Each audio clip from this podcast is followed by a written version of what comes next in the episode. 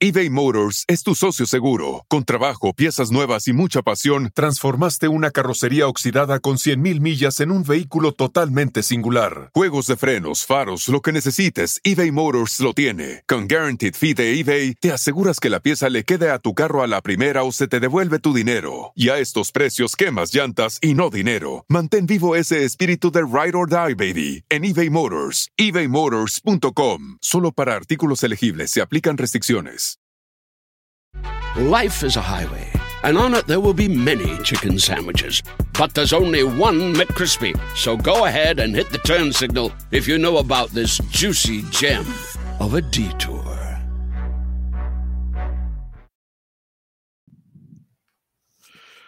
Hola, ¿qué tal? ¿Cómo están? Bienvenidos aquí al canal de Ponchote y al Ponchote Podcast. En esta Navidad, fel- feliz Navidad a todo mundo el día de hoy y Santa Claus que nos trae Pensamos que eran cartitas, pero no son un montón de documentos. Ni en Navidad nos deja descansar Santa y para eso tenemos la presencia de Maggie Claus. ¿Cómo estás? Bienvenida, licenciada Maggie. Hola, hola a todos, buenas tardes aquí con, con sorpresas propias de la, de la víspera de Navidad. Sí, Y, y creo que, es, eh, no sé, tal vez estos regalos no le van a gustar a Sergio Andrade. no, porque vamos a hablar de la sábila Andrade, que tiene propiedades, más propiedades que la sábila, y de muchas cosas que nos enteramos acá, el testimonio de una chica muy valiente, eh, el, gráfico que está. ¿Quién fue su, o es, no sé, su socie, vamos a decirlo de esa manera? y muchas propiedades y qué pasa con cada una. Saludos a las personas, a las primeras 10 personas que entraron, Frikilicious, que fue primeramente Busques, Lola, Nora, ¿cómo estás? Saludos a Nora, saludos Vika, saludos Katy, Ciseli, Gina, Cintia, Nora, Irma, Marta, Jovira, Alonso, Gaby, Marisela, Lorena Taches. Jorge, Inda, hasta nos quedamos. Eli, Lola, Oli. es que no me da cosa dejar, pero bueno, ya tenemos que cortar porque si no, no vamos a estar siguiendo. Y a ver, Maggie, platícanos un poquito el contexto de toda esta información. Bueno, pues como ya les habíamos comentado, seguimos investigando. Y ojo, que esto que les vamos a compartir hoy se puede ampliar más, esta investigación, solamente que se atravesen- atravesaron los días feriados y pues no pudimos consultar este, en, en la secretaría correspondiente, porque sí, tenemos que hacerlo. Y este es un documento de autoridades de Chihuahua que viajan a Ciudad de México dando cumplimiento a esta orden de localizar a Sergio Andrade. Y entonces eh, ellos hacen una visita a las propiedades que van descubriendo en el camino, que son de Sergio Andrade, las que tienen conocimiento y otras que, que de las que después van a saber. Y ahorita les voy a explicar cómo es que supieron de esas propiedades, porque está muy interesante. Hay datos aquí que nos permiten ver muchas de las cosas que no teníamos conocimiento y que incluso sí se dijeron en la serie de Gloria Trevi, lo tengo que admitir, pero que no supimos interpretarlo. Porque como se dijo de forma tan ambigua, no lo supimos interpretar. Entonces, en este documento, que aquí no es que nosotros hayamos inventado estas direcciones o que alguien nos lo dijo, es un documento oficial este, donde están asentadas estas direcciones. Y encontramos que son de este señor. Entonces, Muchas propiedades, muchas. Empezamos con la presentación. Propiedades de Sergio Andrade. Y bueno, nosotros no vamos a dar la dirección completa y les voy a explicar por qué. Eh, estas propiedades hoy por hoy tienen nuevos dueños y me parece que sería eh, invasivo de su privacidad el que estemos diciendo cuál es la dirección completa o cómo se encuentran hoy las casas, que en algún momento sí, sí dije, bueno, sería una buena idea ver cómo están hoy, pero después dije, no, porque invadiríamos la, la la privacidad de los nuevos dueños. Y llegué a esa conclusión porque aquí se, se relata una persona que dice, bueno, yo ya compré esta casa hace 10 años y sigue en friegue y friegue con lo mismo, con otras palabras, pero así lo da a entender.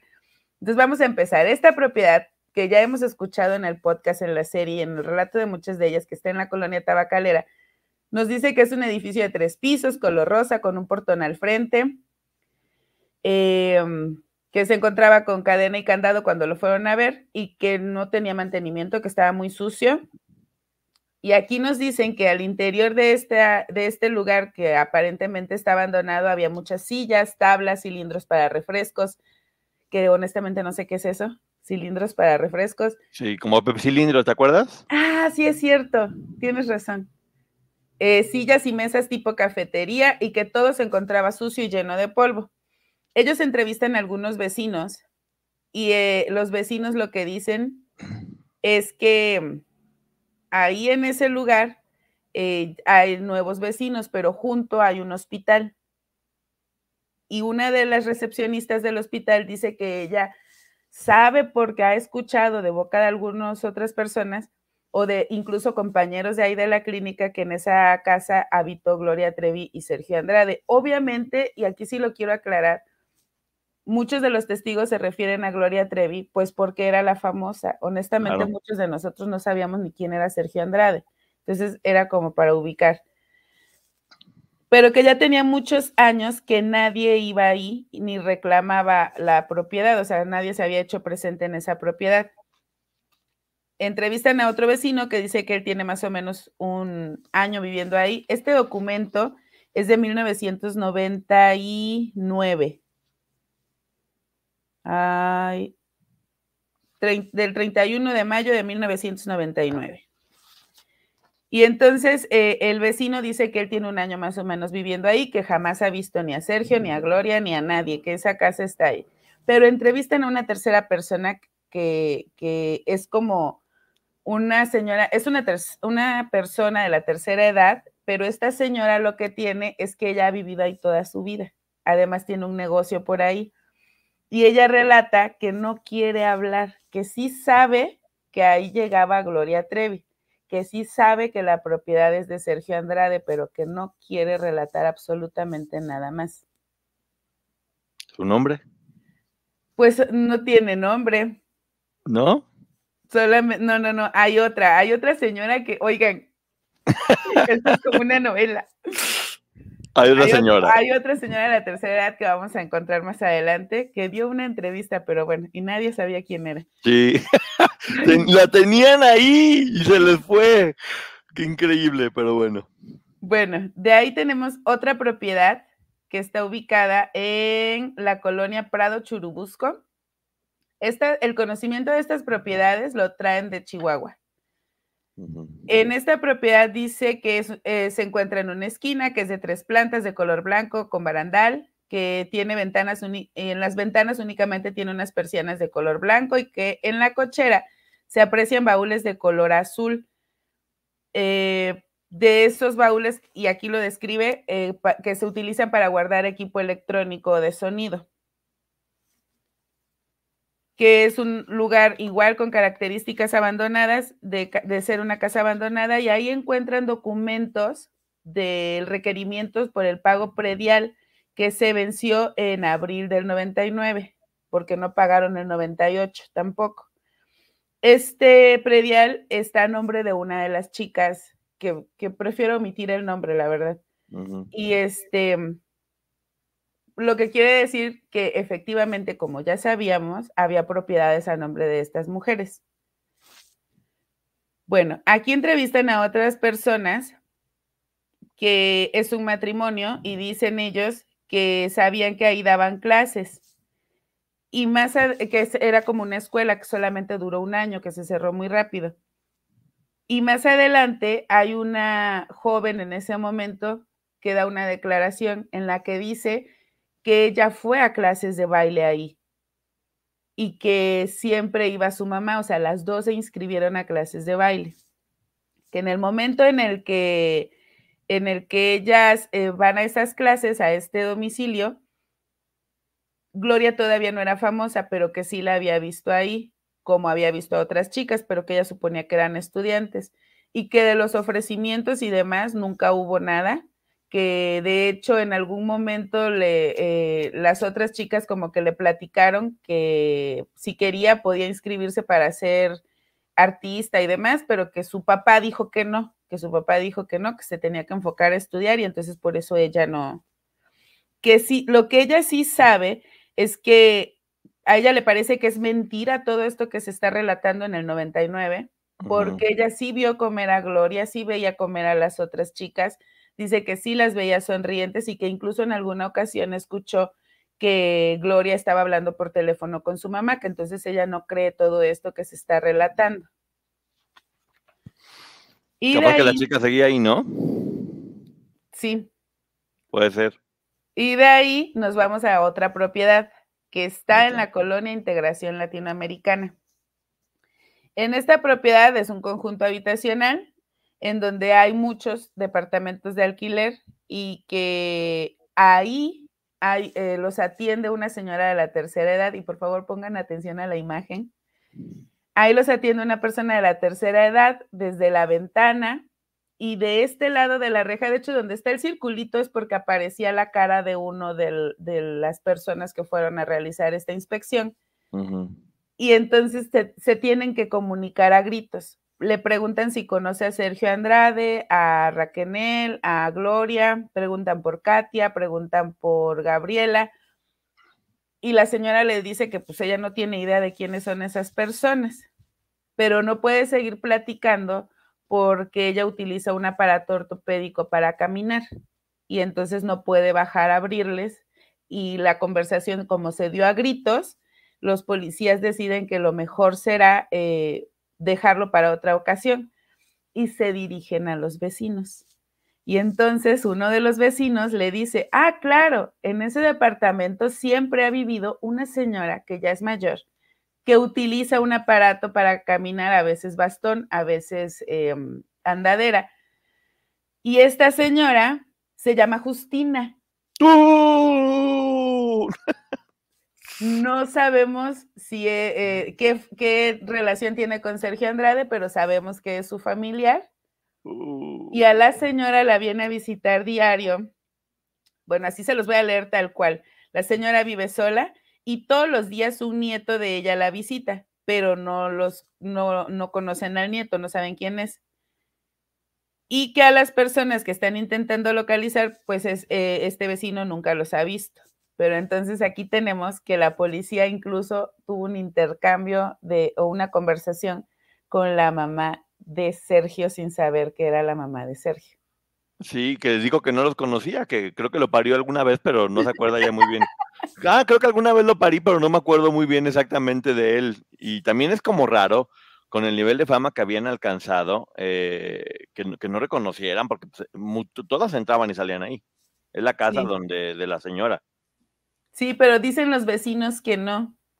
O sea, los vecinos en realidad eh, lo que relatan es que conocieron a, a la señora, sí la ubican, y ubican al nieto que va a diario a, visitarla, que a mí me llama la atención para el 99 qué nieto tenía edad para desplazarse y visitarla.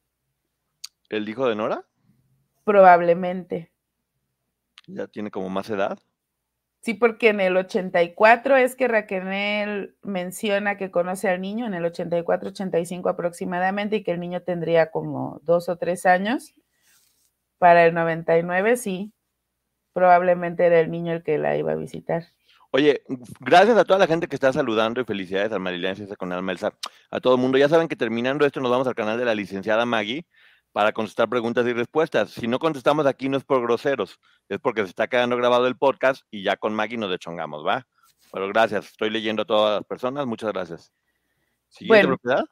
No, es la misma propiedad. Entrevistan también a unos, a las personas de mantenimiento de los condominios y ellos dicen que sí han visto ahí a Sergio y que han visto a Gloria y han visto a otras chicas. Ellos refieren que les parece que todas estas chicas tienen más o menos 20 años de edad, pero que nunca vieron nada malo y que el mantenimiento se paga de forma puntual. Entonces no tienen mayor información o datos respecto a estas personas. De ahí nos vamos con la siguiente propiedad que se encuentra en la colonia Contreras. En esta propiedad eh, dice que cuenta con un frente de piedra de dos plantas. Sobre la barda se observa una reja de malla, que es la que está al fondo. Y dice que la puerta la abre una jovencita más o menos de 20 años y que esta chica, que yo me imagino que así debió de haber sido y es justo por esto que yo decidí que no íbamos a poner imágenes actuales de las propiedades ni la dirección completa, que esta chica les informa que ahí es una casa particular y además una bodega de cerámica porque la familia se dedica a eso. Eh, le dicen que pues tienen que hablar con la persona encargada y es un ingeniero, el dueño de la casa, el propietario y el señor se exalta y les dice, y ellos lo, así lo manifiestan visiblemente molesto, que tiene más de 10 años que compró esa propiedad, que solamente se comunicó con Sergio Andrade um, eh, cinco o seis ocasiones en lo que duró el trámite de la compraventa y que la verdad ya está cansado porque eh, esa propiedad de él, él supo que Sergio la compró en el 86-87 que ya tiene 10 años que la compró, o sea, en el 89 supongo, y que ya está harto de que constantemente en el último año esté la gente yendo a preguntar por Sergio Andrade, que él tiene muchos años que no lo ve y que lo único que quiere es vivir en paz con su familia y ejercer su trabajo, que es este de cerámica.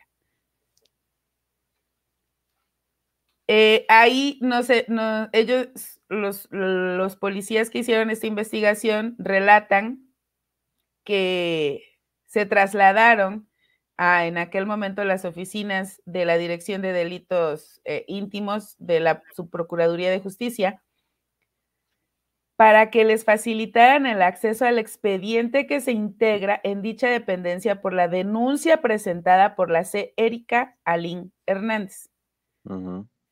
Que mucho se ha dicho que esta denuncia nada más era para darle valor al libro y no es cierto, sí se le dio seguimiento y sí hubo otras chicas que fueron como testigos. A declarar. Incluso dice que aquí se acumula una averiguación previa por una denuncia que también interpone Guadalupe Carrasco. Guadalupe Carrasco y Guadalupe Casillas, que fueron las que apoyaron más a Guadalupe Casillas fungió como testigo en este asunto, que aquí de hecho viene el número de carpeta, bueno, de expediente en ese momento y demás. Aplauso a las lupitas. Sí. Y de aquí ellos sacan otras direcciones. Entre estas direcciones em, obtienen la dirección de las oficinas de BMG Ariola. Y ahí eh, la dirección registrada en BMG es esta de la Colonia del Valle. A ver, espérenme tantito porque... Gracias, Ciencia con Alma. Ya perdí mi apunte. Pero aquí está, ahí están las, instalaciones. La Colonia del Valle. En la Colonia del Valle dice que es un edificio que tiene departamentos. Eh, entrevistan al vigilante que tiene tres meses de haber empezado a trabajar ahí que le dice que la verdad, no conoce a los ocupantes de ese departamento. Si ven ahí la rayita es porque estaba el número del departamento y por eso lo tapamos. Y que eh, él, pues, no le tocó conocer a Sergio Andrade o a alguna de las chicas, pero que sus excompañeros y compañeros de trabajo, y que incluso algunos inquilinos, han mencionado que ahí los llegaron a ver. Este, este, este departamento en la colonia del Valle aparece en los documentos de BMG registrado como las oficinas de conexiones americanas. Además aparece otra propiedad, que es la que sigue, a la que BMG también les da acceso. Esas son las oficinas de BMG. Así también aparece en el expediente la fotografía. Tapamos nuevamente la dirección y los, y los números. Y el, la siguiente es otras oficinas para conexiones americanas, que, eh, bueno, no sé, mucho se ha escuchado a ellas narrar de estas oficinas en Copilco. Son estas.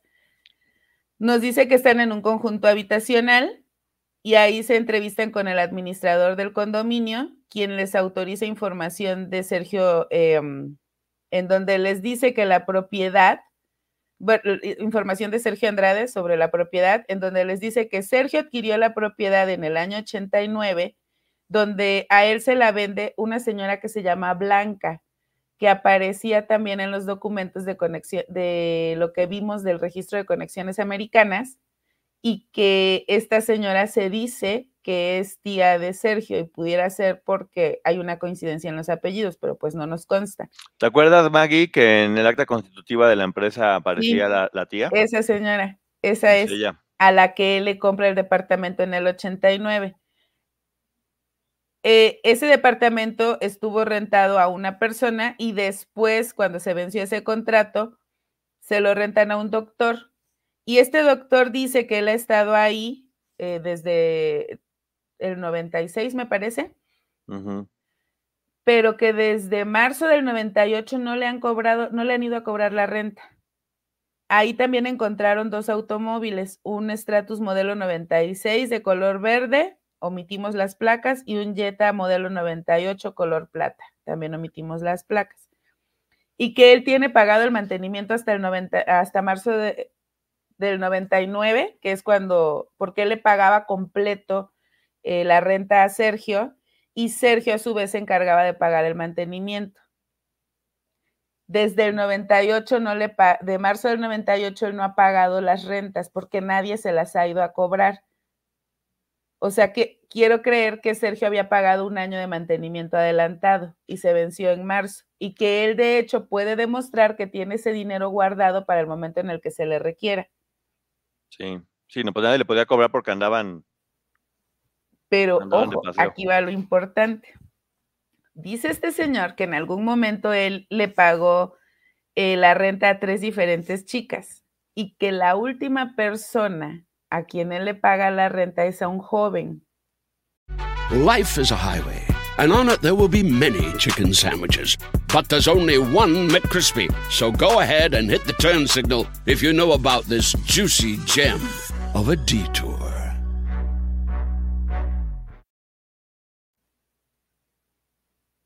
A un joven varón. Entonces, este, a mí me parece importante porque ya vemos aquí la figura de un hombre que empieza a tomar eh, poder. poder, pero, y lo vamos a seguir viendo más adelante, pero que finalmente no sabemos quién es y la, y la mayoría de las personas lo describen como un joven varón. Sí, hay que recordar que para este momento ya se había separado de Aline, estaba intentando deshacerse de todas las propiedades, estaba viendo cómo las cambiaba de nombre, qué hacía, y también ya estaba huyendo porque sabía que se estaba acercando el escándalo. Entonces, todas estas propiedades, como parte de la investigación en Chihuahua, son las que ven que él tiene y es la situación actual de cada una de, ellas. Ahora, no es que supiera que se estaba acercando el escándalo, es que él ya sabía todo lo que estaba pasando y ahorita vamos a ver por qué. Ya andaba viendo la desbandada. ¿Siguiente? Sí, la siguiente es una propiedad que está en la calle, perdón, no, en la colonia El Toro, yo voy a decir la calle El Toro, en la colonia El Toro, también en, en aquel momento en el Distrito Federal, que es una finca de dos plantas. La primera está hecha de block y la segunda de ladrillo, que tiene una puerta y portón de fierro color negro, ventana al frente, que tiene una reja y que se encuentra que esa reja está abierta. Se observa vacía en su interior y con mucho polvo. El portón presenta una cadena con candado. Acá eh, entrevistan a una vecina y la vecina les dice que ellos sí sabían que esa casa era de Sergio y que ahí habían visto a Gloria.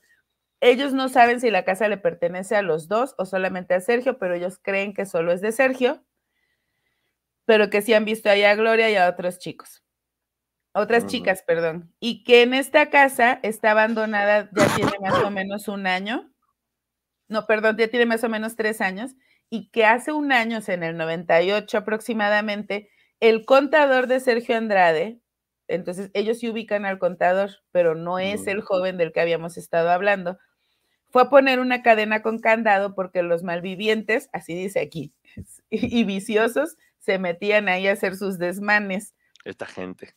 Y, como, que, como el dueño era tan fina persona. Sí. No, pero aquí fue porque los vecinos lo solicitaron porque dicen que todos los días eran escándalos y que mm. obviamente era gente que no vivía ahí. Entonces la, la vecina que declara aquí le eh, dice que ella hace un año vio cuando llegó el contador de Sergio y puso esa cadena y el candado en el portón y que desde entonces ya dejaron de estar ahí los malvivientes. Ah, para dejarle la casa al señor tan elegante. Siguiente. Sí, porque al señor le gustaba todo muy limpio. Sí, no, no, no, ya sabemos que era una bueno, persona. Antes de llegar ahí, eh, nos dicen que, no, no, no, es, es como un intermedio, que el viernes 4 de junio ellos regresan a BMG a solicitar información Y entonces, de los datos que se desprenden aquí es que Gloria tenía un contrato de exclusividad, como ya todos sabemos, por cinco discos, pero que hasta el 10 de febrero del 90, em, que inició, perdón, este contrato el 10 de febrero del 92, pero que hasta esa fecha, en el 99, únicamente había grabado tres discos. Que ese contrato de exclusividad fue realizado a través de la empresa Exis. Y aquí vamos a hacer una pausa. Pues, uno le rasca y le rasca y encuentra cosas. Aquí está le rascando. Oigan, yo les voy a comentar aquí solo para que lo sepan. Este es un tema muy serio, pero para que vean lo comprometidos que estamos. Poncho anoche acabó bien tarde, yo ya estaba trabajando en esto. Hoy madrugué, Poncho también madrugó, ya estábamos en esto otra vez y me madrugué a cocinar mi cena de hoy. y en medio de todo aquí estamos. Y aquí estamos. Oliendo a pavo todavía. Porque yo decía Exis, Exis. A mí mucha gente ya me había hablado de Exis, muchos de ustedes del público, y se los agradezco. Y entonces, sí, de hecho yo creo que sí huelo a, guisado del pavo. Qué rico, muy bien. Entonces, pues buscando, eh, encontramos que Exis es una empresa que se dedica a la producción, distribución, compra, venta, importación, exportación, explotación de toda clase de discos fonográficos. Y les voy a dar aquí una vistilla para que vean por qué no lo veo bien. Porque son documentos como los que les presentamos la otra vez del Departamento del Distrito Federal, Registro Público de la Propiedad y del Comercio. No estamos hablando solo por hablar. Y bueno, nos hablan de cuándo se constituye esta sociedad para Exis. Y tenemos que con fecha 8 de diciembre de 1989 ante un notario público, del que vamos a omitir su información, se constituye, se constituye la sociedad denominada Exis. Que cada acción va a tener un valor de mil nuevos pesos, de, un millón de pesos, perdón, presentado por mil acciones.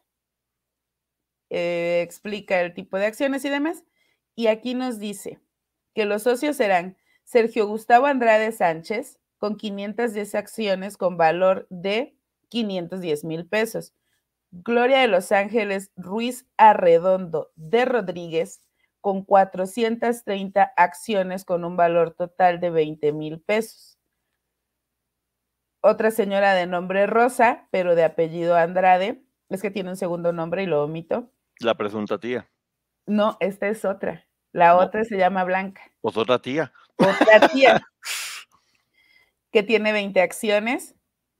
Este, otra persona de, um, que se llama José, que no había aparecido en Conexiones Americanas, que también tiene 20 acciones y que Sergio Gustavo Andrade será em, el administrador único. Aquí aparece Raquel como comisario. Y bueno, eh, esta sociedad se constituye o, se realiza el 4, el 8, perdón, de diciembre de 1989, donde la mamá de Gloria es socia. Entonces, esto es mi interpretación efectivamente Sergio le pide dinero a la señora para hacer el disco de Gloria, no le paga y a través de esta sociedad es que le está pagando. Es probable que por eso después la señora haya sido socia de Sergio en otras, en otras propiedades, incluso como la que vimos en Texas, porque tal vez así se cobró la señora. Oye, yo creo, a ver, tú dime a lo mejor que tan equivocado estoy. Finalmente Exis, como se describe, es una disquera. Sí. Entonces yo creo que la señora, que es muy trucha, dijo, ok, sí, sí voy a invertir en el disco de Gloria, pero no así nomás te lo presto y ya. Vamos a invertir, formamos una disquera y el primer producto de esta disquera es el disco de Gloria. Lo cual comprueba que sí, que la señora se invirtió, que fue parte de esto y que si Sergio no le pagó, la señora se cobró como debe haber sido. Porque sí, invirtió en esta, en esta disquera que se llama Exis. O sea, la inversión de la señora siempre estuvo protegida se asoció con Sergio porque la 89 es exactamente la fecha de lanzamiento del disco de Gloria. Entonces sí, ah, forman una disquera para poder sacar este y otros proyectos donde siguen siendo socios, no del disco de Gloria, sino de esta disquera. Sí, de todos los discos que se produjeran en esa disquera. Exactamente. Entonces, cuando Sergio cae a prisión, la señora dijo, no, mijito, pues caíste tú por puerco. O sea, sí. caíste tú por puerco, a mí me regresas Milana y fue cuando se cobró de todo lo demás, puede ser, ¿no? Puede ser, y de hecho también tiene sentido que Sergio haya dejado de aparecer en Conexiones Americanas, y cuando él deja de figurar en Conexiones Americanas, es probable que la señora que estaba al tanto de la situación económica de las empresas haya dicho, me debes, me cobro. Y por eso, este, ella también hace esta demanda mercantil para cobrar lo que Sergio no le había pagado, porque ella sabía que tal vez Sergio no tenía el dinero, pero Conexiones Americanas sí. Lo cual sería muy correcto porque finalmente el primer disco de Gloria no hubiera existido si la señora no mete el dinero. Y el disco fue un exitazo y vendió millones y millones y millones. Entonces, por un lado sí, creo que es lo correcto. Por otro lado, también nos estamos dando cuenta que la señora siempre fue inteligente y estuvo bien protegida. Y no es que nunca le haya dado un peso a Sergio. Exactamente, o sea, eso, eso creo que es, dentro de todo esto, tal vez una mentirilla. Y la señora se cobró y bueno, pues ella hizo lo que tenía que hacer, pero eso no quiere decir que tal vez como pudiéramos interpretar, la señora sabía lo que sucedía en cuanto a los abusos. Y ahora, también otra cosa es, siempre hemos dicho, ¿quiénes se beneficiaron con la explotación de todas estas chicas? Sí, aquí con esto yo creo que la señora sí eh, formará parte de la demanda en California porque finalmente fue socia de una de esas empresas. Que se benefició económicamente con la explotación de todo. Ella tendrá que demostrar hasta dónde está su responsabilidad o deslindarse completamente de ella. Son suposiciones, ¿eh? tanto de Maggie como mías. Pues, estamos analizando los, lo que tenemos ya documentado. Bueno, los documentos no son suposiciones. Es lo que decir, o sea, estamos interpretando los documentos que tenemos que son reales y creemos que es lo que puede pasar. Ahora sí que aquí estamos jugándole a las teorías. Sí, sí, sí siento esta, ¿eh? De la disquera. Sí, yo también. Creo que es, creo, creo que es, y es correcto, si yo voy a invertir en un disco, pues tengo que protegerme, sobre todo con tanto dinero, y qué mejor que si en ese momento consideraba que era el genio musical, pues ponemos una disquera y de aquí pues, mm, seguimos desarrollando proyectos. Que sí quiero decir, y, y repetirlo porque lo acabo de decir, que el hecho de que ella haya sido su socia en estos negocios no quiere decir que estuviera al tanto de los abusos que su hija sufría y que otras chicas sufrían. Tampoco quiere decir que no lo sabía, pero eso nosotros no lo podemos asegurar. Exacto. Eh, bueno, en el 96 Sergio le otorga un poder a un abogado para pleitos y cobranzas, pero en el 95 Sergio le compra acciones a la señora. O sea, antes de ese, quiero creer, porque obviamente aquí no lo explica, que probablemente por eso después él le pagó a la señora una parte de las acciones con la propiedad en Texas. Con la casa. Ajá. Y a lo mejor la señora se enteró de algo y dijo, ¿sabes qué, mijo? Ya no quiero estar contigo. Sí. Aquí no dice eh, si compró la totalidad y de ese dato lo voy a buscar otra vez porque la verdad es que justo ese documento está súper oscuro. En el 94 todavía aparece la señora como accionista. En el 95 es cuando se da esta venta de acciones. No sé si son en su totalidad porque vienen desglosadas por cantidad, pero ahí aparece un sello y en las fotocopias ese sello tapó esa cantidad. Entonces, Desconozco este si compró la totalidad de las acciones. Voy a intentar hacer algo mágico, Maggie. A ver, y también aquí, este, mm, que no se nos olvide, Exis era quien, quien producía muchos de los calendarios y las revistas de Gloria Trevi. Ahora, aquí adelante vamos a encontrar otra vez ese dato. Uy, es que son un montón. No puedo. A ver. Iba, iba a ponerle mucho más luz a uno, pero son varios. No, yo sí, yo también intenté, pero no se puede. Pero bueno, vamos ahora a lo de Cuernavaca. No, no, no, no, espera. No vamos a lo de Cuernavaca. Era broma lo de Cuernavaca, es para que estén emocionados. Bueno, ya vimos que entonces aquí el contrato de Gloria eh, eh, se realiza a través de la empresa Exis. Ya vimos quién es Exis. Que el último disco grabado fue en el 95, que es Si me llevas contigo que en el mes de junio del 98 Gloria acudió a las oficinas de BMG y por eso decía, hay cosas que Gloria sí contó en la serie que tal vez no supimos interpretar. En junio del 98, no se olviden de esa fecha. Gloria Trevi asiste a las oficinas para pedir eh, gastos porque va a realizar una grabación de un nuevo material y le dicen que no porque de hecho no, no terminó de cumplir y el disco anterior no, no cubrió los gastos que se le habían dado. Carla, eh, aquí aparece eh, otra de las chicas que es Carla de la Cuesta que, y la menciono, les voy a decir por qué. Dice que se le dio un anticipo para gastos y que en esa ocasión que fue por el anticipo iba acompañada de Carla, una abogada y un varón joven. Otra vez. Aparece este varón joven, que aquí también quiero hacer un paréntesis, y anoche lo platicaba con Poncho, yo no me quiero imaginar si todo esto que está público y podemos tener acceso ¿qué información no tendrán estas mujeres para presentar en el juicio? Así es. Y sabes también que nos damos cuenta, hola Ceci, eh, Maggie, que no, la señora no es que mm, dio el dinero para el primer disco de la hija y ya, no, pues la señora fue socia durante toda la carrera de Gloria. Sí.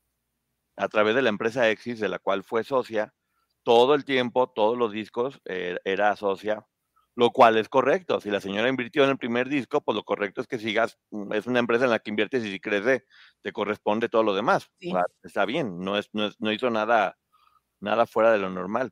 Y se acuerdan que en la serie también eh, relata Gloria que en algún momento fueron a la, a la disquera para solicitar que les ayudaran con el trámite de sus visas y sus pasaportes para poder entrar a España porque anteriormente habían salido por Italia y tuvieron problemas porque se les había vencido. Eso sí sucedió, aquí está en este documento, pero BMG no autorizó este, que se solicitara. Mm, a mí me llama la atención porque dice que más tarde le, le avisaron a BMG que ya no moviera nada porque ya se había solucionado el problema y ya no era necesario que les dieran la carta.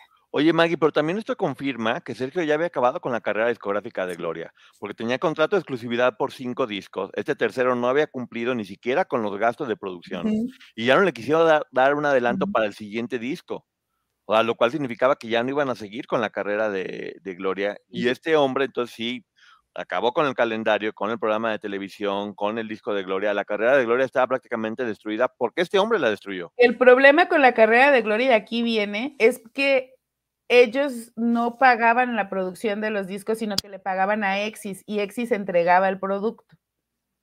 Maquiladora. Y que Exis dejó de entregar esos productos.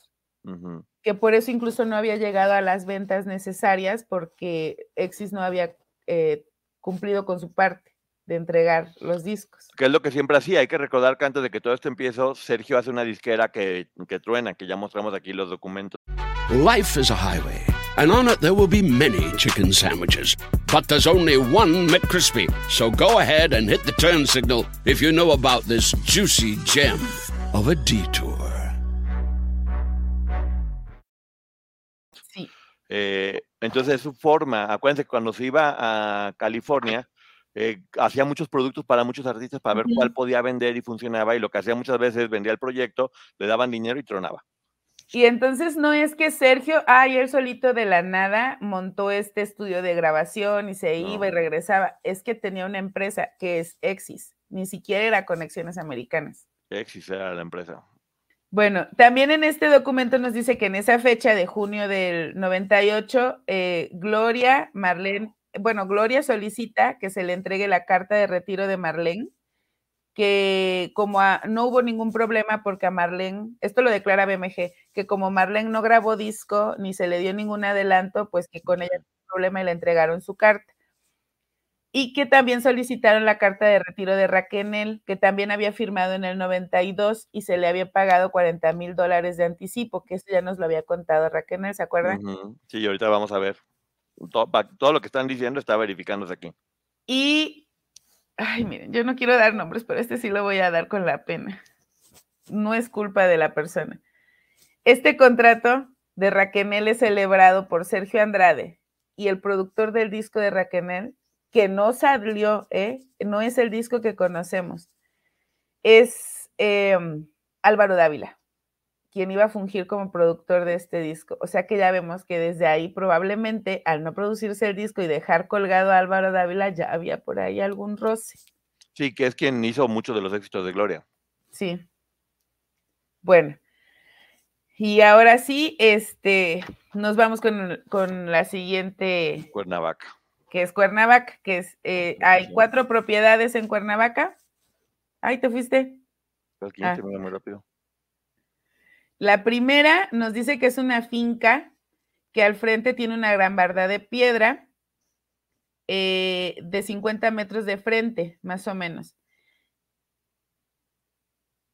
Que en la puerta principal tiene como un tipo techo de, de lámina y que se observa que la casa está vacía, los árboles están llenos de hojas secas y que lo que alcanzan a ver por el huequito del buzón es que se encuentra totalmente abandonada y sola, se ve muy sucia la propiedad.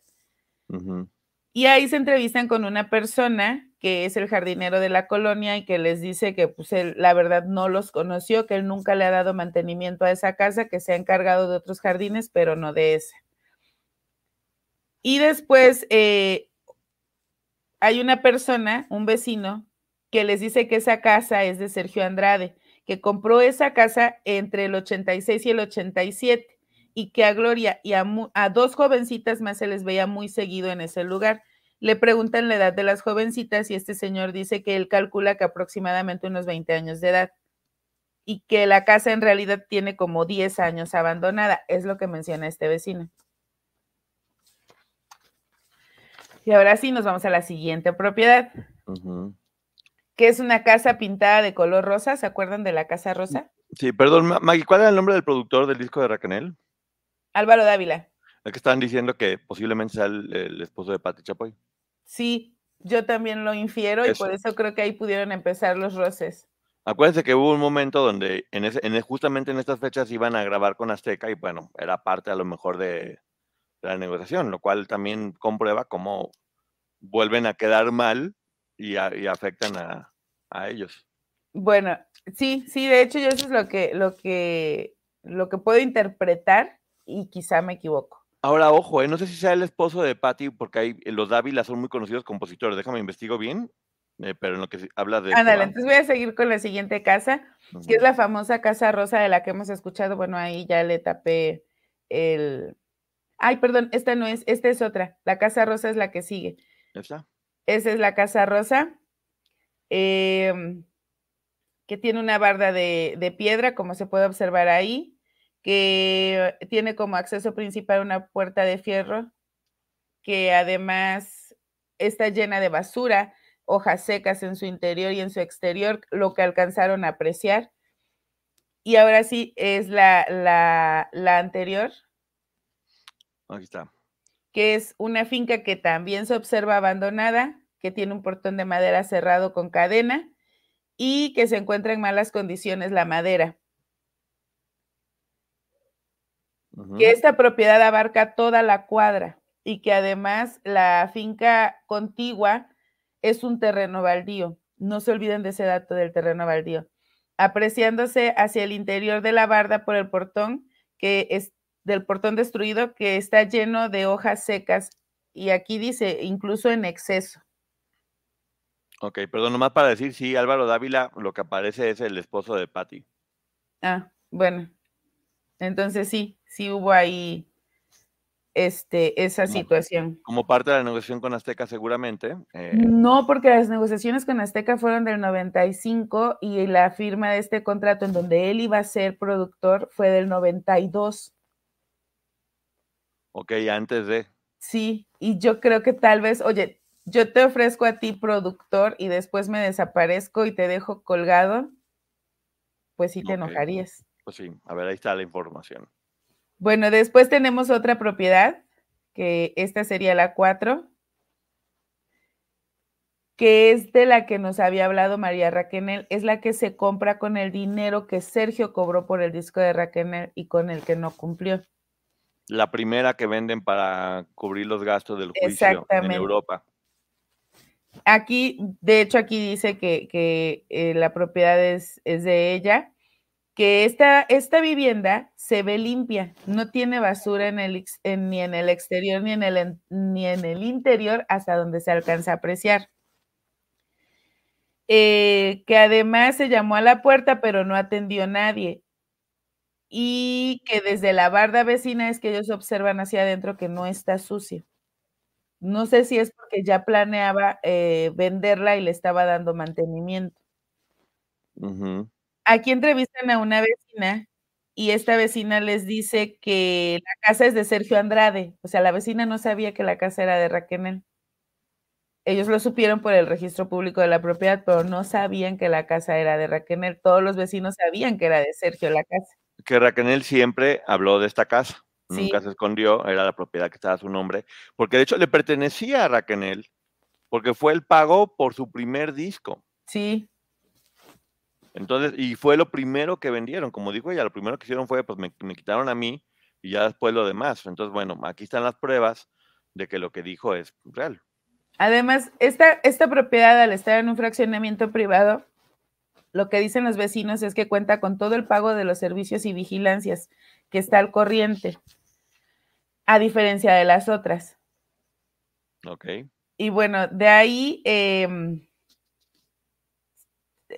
ellos hablan de lo del registro público de la propiedad y que el 10 de junio reciben copias certificadas del expediente de Alin.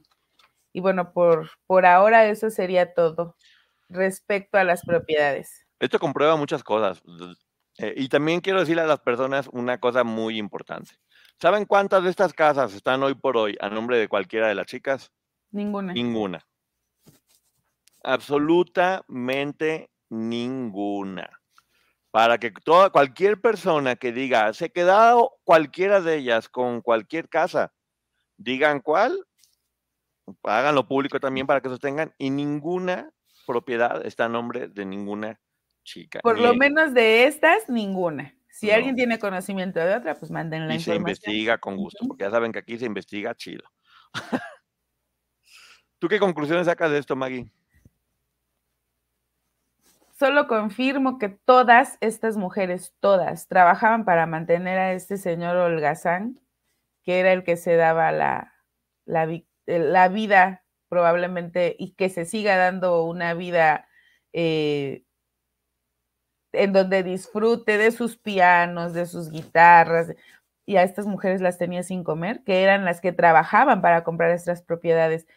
Que las que se compran entre el 86 y el 87, me gustaría saber de dónde salieron o de dónde salió el dinero, porque este señor trabajador, trabajador no era.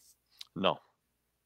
Pero fíjate, comprueba que ninguna chica se quedó con ninguna casa comprueba lo que dijo Raquel era verdad, comprueba que, lo que hizo Aline no fue únicamente para promocionar su disco, sino que fueron a las últimas consecuencias junto con Guadalupe Casillas y Guadalupe Carrasco, que hay que darles todo el valor porque dieron la cara cuando todo estaba en contra y cuando estaban creyendo. Eh, y también de la compañía disquera esta que se formó, siempre se habló de Conexiones Americanas, pero Exis era la empresa. Que es que, en realidad no se era, mucho de Exis. No, Conexiones Americanas era en realidad la de los calendarios, según estaban diciendo. Que ojo también, el genio que dicen, porque siempre han dicho que, el genio de Sergio ya había tronado la carrera de Gloria.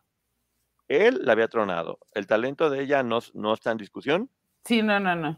Pero los malos manejos de él habían hecho que su carrera tronara. Estaba peleado con Televisa, con Azteca, con la disquera. Ya estamos viendo que con la disquera ya no le iban a dar absolutamente ningún, ningún peso, el, último calendario había fracasado, la última película había fracasado. Era un rotundo y completo fracaso el tipo.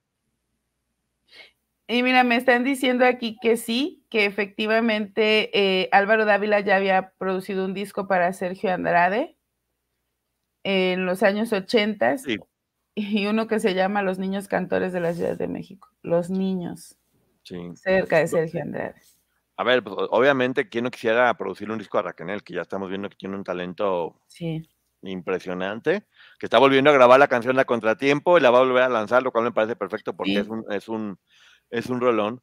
Pero también ahorita yo creo que vamos a ver lo siguiente, Maggie, que es, se va a comprobar lo que siempre hemos dicho, de una superheroína que de no haber sido por su valiente testimonio, nunca hubiera la Interpol lanzado esta esta orden para que fuera atrapado este hombre eh, junto con las personas, con las demás personas, que se desmantelara todo esto.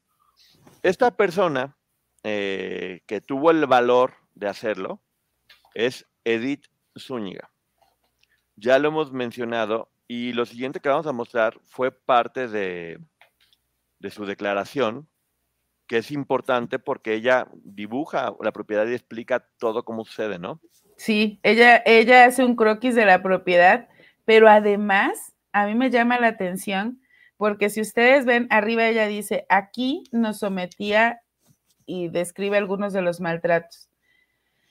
A tener relaciones y además ella dice que también las, las de, ahí sucedieron las cosas que declara en el caso de Karina, la voy a mencionar porque todos sabemos que eso fue en Chihuahua, y también, aquí, aquí me llama mucho la atención, dice, y también, o sea, también denunciaron en una, dos, tres, cuatro, cinco, seis, siete, ocho, nueve personas más. Nueve de estas chicas. Ahí está. Prefiero omitir el nombre. Para que vean, después fueron hablando y sí se unieron. Sí. Y sí hablaron, y ahí están las pruebas de, de lo valientes que fueron y lo que dijeron. Eh, Ahí dice qué pasaba en cada casa, qué estaba, eh, qué estaba sucediendo. Y bueno. Y de hecho, en ese, croquis, en ese croquis, esa flechita que viene hacia ese texto de aquí no sometía, señala hacia el dormitorio de Sergio. Y a mí me llama la atención porque justo en la esquina entre el dormitorio de Sergio y esta declaración que hace, hay un cuadrito y en ese cuadrito dice lugar de tierra donde cabe y él escondió un baúl con cartas. Un baúl con cartas.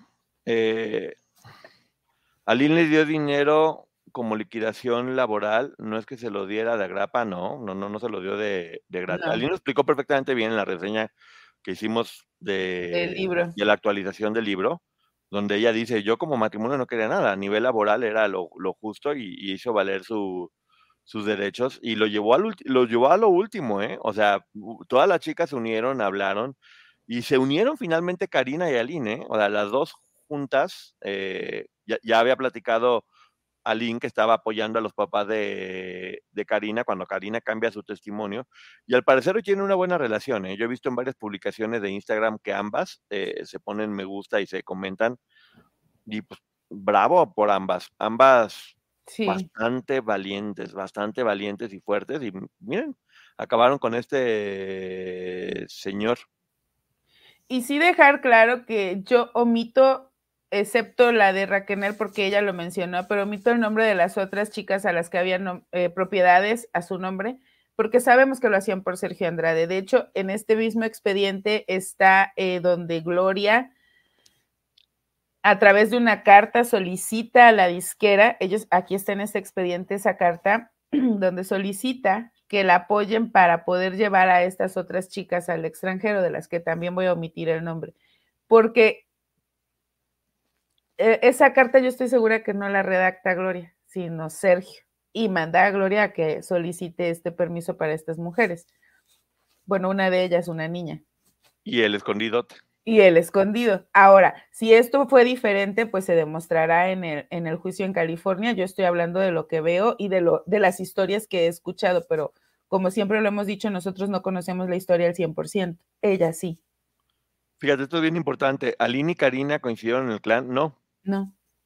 No, no coincidieron, pero platicó Aline que no solamente eh, se acercó a los papás de, Karina, sino también fue con, los, con la familia de Marlene para ofrecer el apoyo en lo que pudiera decir. Se dieron el, tiempo de hablar con los papás de todas ellas, mientras que las hijas hablaban y decían todo está perfectamente bien porque seguían manipuladas por, por Sergio. Y aquí vemos también de nueva cuenta lo que ya habíamos comentado sobre Edith, que sí hace su testimonio, hace su valiente declaración, y como muchas de las propiedades que se hablaban, eh, ahí están, o sea, aquí están y tienen, tienen fotos, tienen nombre. Creo que muy pocas veces había hablado de este caso con tantas pruebas, Maggie. La verdad que sí nos estamos sacando un 10. Y también nos estamos quedando ciegos, gente, la verdad. Porque Se les voy a enseñar como de lejitos eBay Motors es tu socio seguro. Con trabajo, piezas nuevas y mucha pasión, transformaste una carrocería oxidada con 100.000 millas en un vehículo totalmente singular. Juegos de frenos, faros, lo que necesites, eBay Motors lo tiene. Con Guaranteed Fee de eBay, te aseguras que la pieza le quede a tu carro a la primera o se te devuelve tu dinero. Y a estos precios, quemas llantas y no dinero. Mantén vivo ese espíritu de Ride or Die, baby, en eBay Motors. ebaymotors.com. Solo para artículos elegibles se aplican restricciones los documentos, como nos los mandan escaneados, pues vienen más chiquito el tamaño de la hoja. Entonces uno lo imprime y queda más chiquito. Entonces hay que estar leyendo, pero, pero de verdad, este, a mí me da mucho gusto leer esto, por ejemplo, en este caso, y ver que toda la responsabilidad efectivamente era de Sergio Andrade y que todas ellas obedecían a lo que él les decía y que lo que nos contó Raquel de la casa, de la propiedad, por supuesto que era cierto. Sí, por ejemplo, lo de la mamá de Gloria es un poco complejo porque porque por un lado la señora confió en él para invertir en un negocio y tiene toda la razón del mundo en haber ejercido sus derechos. Bien hecho por la señora. Por otro lado, también la invitó a participar en un negocio donde muchas personas fueron explotadas y ese dinero que se generó fue a través de la explotación de todas estas menores o mayores ya o quien sea, de todas estas mujeres. Y es complicado también, porque eso también de alguna forma el ser dueño te hace responsable, que es lo que este hombre hacía también, ¿no? Pero fíjate, aquí yo encontré una mentira completa.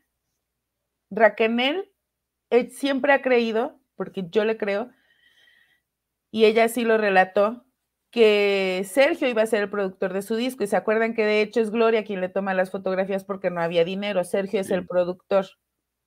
Y BMG está diciendo que ese, ese contrato lo firma Sergio diciendo que Álvaro Dávila iba a ser el productor. Raquel no sabía que Álvaro Dávila iba a ser el productor. Y tal vez ni siquiera Álvaro Dávila sabía que figuraba ahí como productor. Ahora, a mí hay algo que se me hace muy raro. Sergio del principio lanza la carrera de Raquel y la truena en 30 días. Sí. Si tenía un segundo disco planeado, no tenía pensado hacerlo. No. ¿Qué prometió o para qué o para qué hizo? Porque este hombre todo lo que hacía era con una segunda, tercera intención.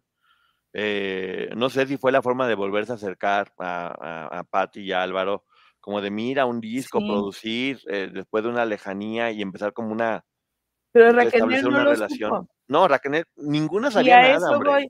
Incluso yo creo que la mamá de Gloria, a pesar de tener negocios con él, no sabía la parte de los abusos.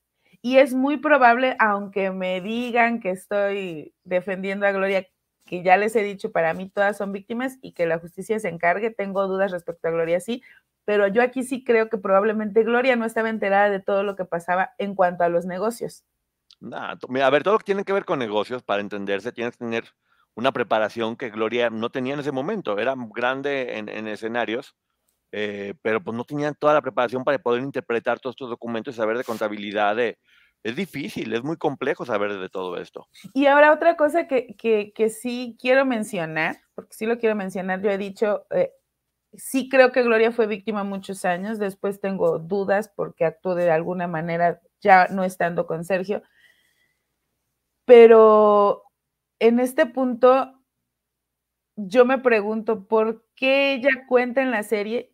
Se lo creo, que su mamá todo el tiempo le estaba cobrando incluso el dinero del primer disco, si la señora ya se había cobrado.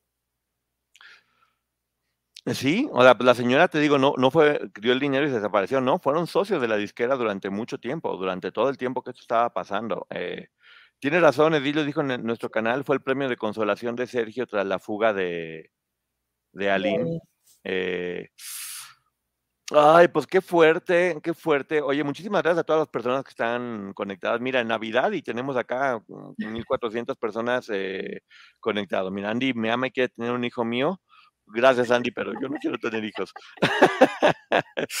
Eh, no se metió en los negocios porque su madre era quien se encargaba de eso. Ella no tenía necesidad de meterse. Pues también es cierto, Gloria se encarga. De hecho, Gloria lo plantea en la serie, que te digo, hay cosas que de repente pueden ser ciertas. Que ella solamente estaba en la parte creativa y se le importaba lo creativo y lo demás no tenía ni idea de nada.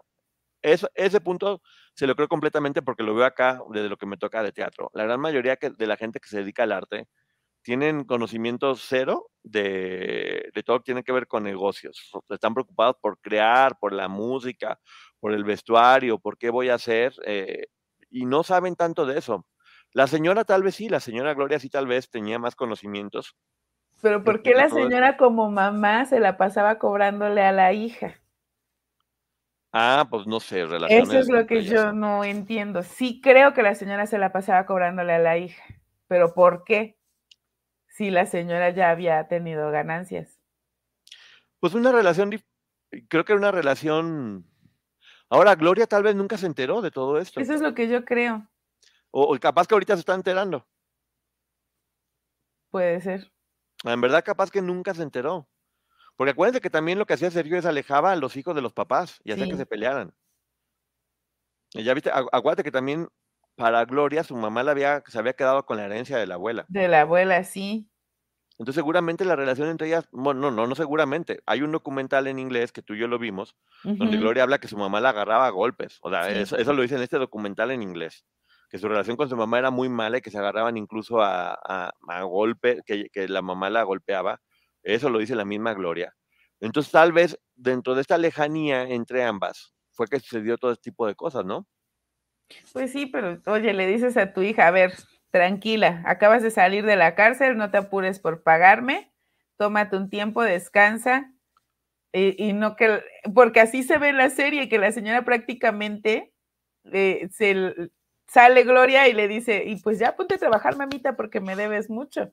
Uy, pon lo que dice Beto. Se la pasaba cobrándole Maggie porque recordemos que la primera abusadora de Gloria fue su madre. Gloria no ha conocido el amor, solo ha cambiado de abusador. Ay, Dios, Beto. Beto, Beto, ¿qué fue? Qué, de Beto. Pero qué, pero qué, frase tan fuerte y tan dura, ¿eh? Qué frase tan fuerte de, de, Beto. Y volvemos a lo mismo. Lo que nos pasa a Maggie y a mí con Gloria. Un día podemos tener información que nos dice, no, y otro día tenemos información que decimos, híjole. Es que como en esto me pasa como justo lo que dice Beto te mando un beso Beto, que dice, eh, la primera abusadora de Gloria fue su mamá. Es que ella ya ha relatado estas golpizas, es que incluso en la serie eh, la niña se escapa y la mamá la agarra a chanclazos o no sé qué, y, me parece duro, o sea, me parece que efectivamente sí, sí venía de un medio lleno de violencia en su casa y después llega acá y lo normaliza. No, no sé, Híjole, es que eh, sí, yo sí sigo sintiendo mucha empatía por Gloria de Los Ángeles Treviño, eh, la niña llenita con trencitas y todo lo que le pasó, por, por, ella siento infinita empatía. De repente las decisiones que toma la artista son las que me, me molestan de repente o me hacen sentir un cierto rechazo.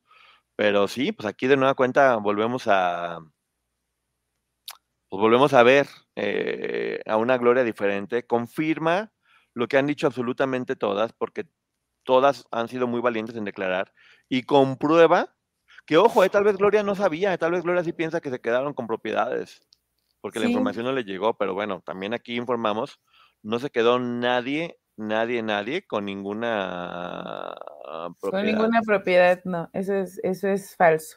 Dice si Poncho, no lo puedes dividir. ¿Sabes qué? Ese sí, te lo juro que sí. Eh, muchas personas no pueden entender lo que sucede cuando la gente está en este medio y cuando uno, porque ya también le toca a uno, se vuelve una figura pública. Tienes que aprender a diferenciar entre la persona que está dando la cara y quién eres tú en realidad, porque si no te hacen, te hacen, te hacen polvo. ¿Y sabes qué? Es que a mí con Gloria me pasa. O sea, particularmente con ella, que lo he dicho, yo con Sergio no puedo, o sea, no puedo. Y con Gloria hay momentos en los que sí veo a Gloria de Los Ángeles y me dan ganas de decirle, Gloria, por favor, ya, amiga, date cuenta, porque creo que lo va a entender y que eso le ayudaría, pero por otro lado la veo y digo, ay, no, es que otra vez está revictimizando, es que dijo esto, es que... Y para mí, para mí es un vaivén con Gloria, la verdad. Aquí están hablando de Armando. Yo en verdad creo que Armando tiene mal carácter pero no creo que sea esta persona que mucha gente... Eh, es que si fuera tan malote... ¿Por qué permitió que lo dejaran así en la serie? Exacto.